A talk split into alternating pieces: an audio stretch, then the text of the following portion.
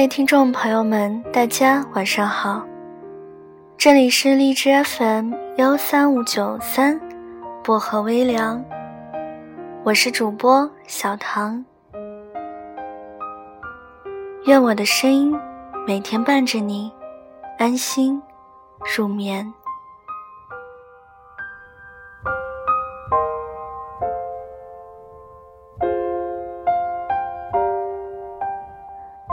今天在节目里带给大家的这篇文章，来自少不思写的《爱不是痛苦》。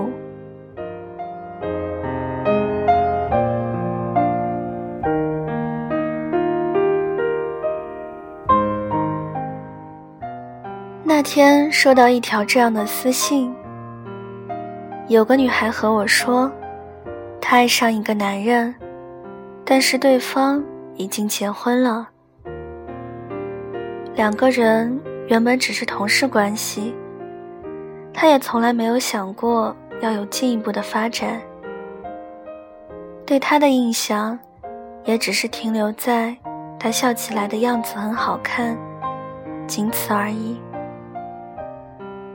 后来有一次，他在外面办事，遇到些麻烦，不知道该找谁帮忙。于是就给他打去了电话。电话那头，他好像正在喝酒，但听他讲完，还是说：“你等我一下。”匆匆赶来后，很快将事情解决。两个人一起在路上行走，他想吻她，但被他拒绝了。又这么行走了一阵，他再吻她。这次，他却没有拒绝。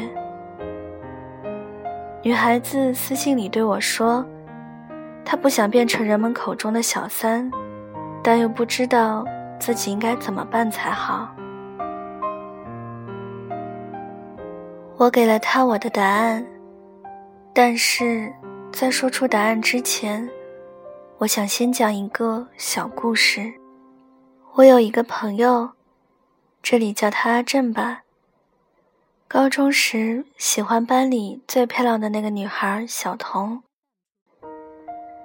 但当时的阿正因为自己觉得配不上小童，只是将这份喜欢放在了心里。毕业时想要表白，却因为即将奔赴外地读书，这份感情也就不了了之。大学四年，打拼两年。回来后的同学聚会上，才知道小童已经结婚了。阿正事业小成，觉得自己终于能配得上小童了。但看到自己曾经最喜欢的姑娘嫁为人妇，心里很难过。于是当天喝了很多酒。同学长久未见，玩到很晚。凌晨时候，几个人从 KTV 里走出来。阿珍要送小童回家，小童同意了。两个人也是在路上走着。阿正终于鼓起勇气，对小童说出了当年他未曾说出口的话。小童并未听到心里，他只是觉得阿正喝醉了。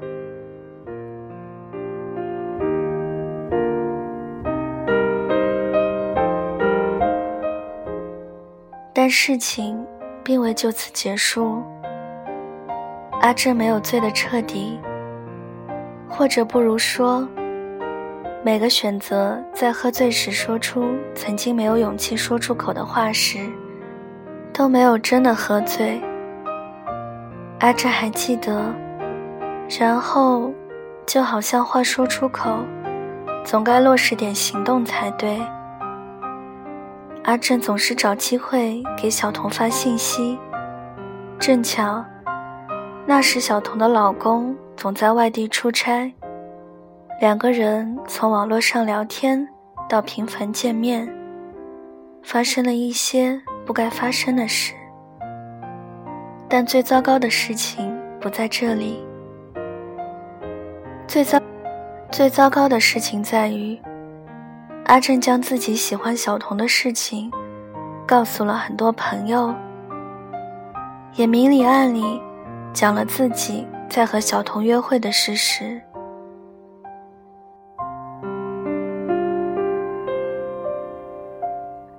很快，这件事被小童的老公知道了，然后就是一场闹剧。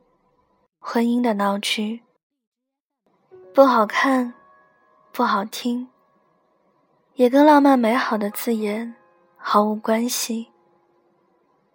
阿珍被小童的老公叫朋友打了一顿，然后小童和她的老公离婚。如果，我是说如果，结局是阿正和小童从此走到了一起。那也许还能解释为，真爱虽然曲折，但终究能得到想要的结果。可事情，并不是这个样子的。事情就这么不了了之了。阿正与小童，也再也没有了联系。过天空尽头的角落，大雨在梦境的缝隙里在这里，我不想说出轨这样的行为是对是错。毕竟，站在外人的角度与当事者的角度看待问题，总是不同的。我想说的是，在这之前，对，就是被我们称之为爱情的东西。我想，如果你真的很认真的对待爱情，你应该明白到爱情的定义是什么。假如你认为爱情是床地之间的一时激情，那结果很明了。你因为追求你所认为的爱情而采取行动，这无可厚非。但无论如何，大部分人认为的爱情可不是这些。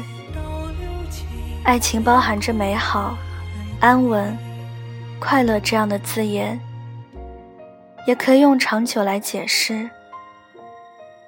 如果你认同这就是爱情的定义，那么希望你能够明白到这一点。如果那个爱你的人也明白什么是爱情的话，他就不会做出任何让你痛苦的事。因为爱不是痛苦。大雨在梦境的缝隙里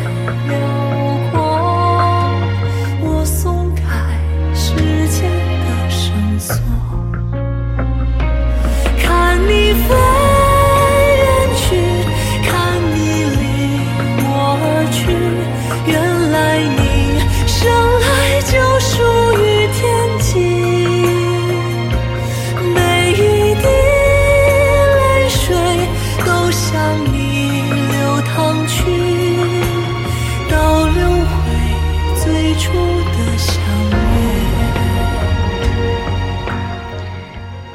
希望这期的节目大家能够喜欢，并且踊跃的在节目下方留言给我，说说你们的心里话给小唐听。如果我有时间的话，会一一回复大家的。如果你是小唐铁粉的话，也可以送荔枝鼓励我哦。感谢各位的收听。我们下期节目再见啦！祝各位晚安，好梦。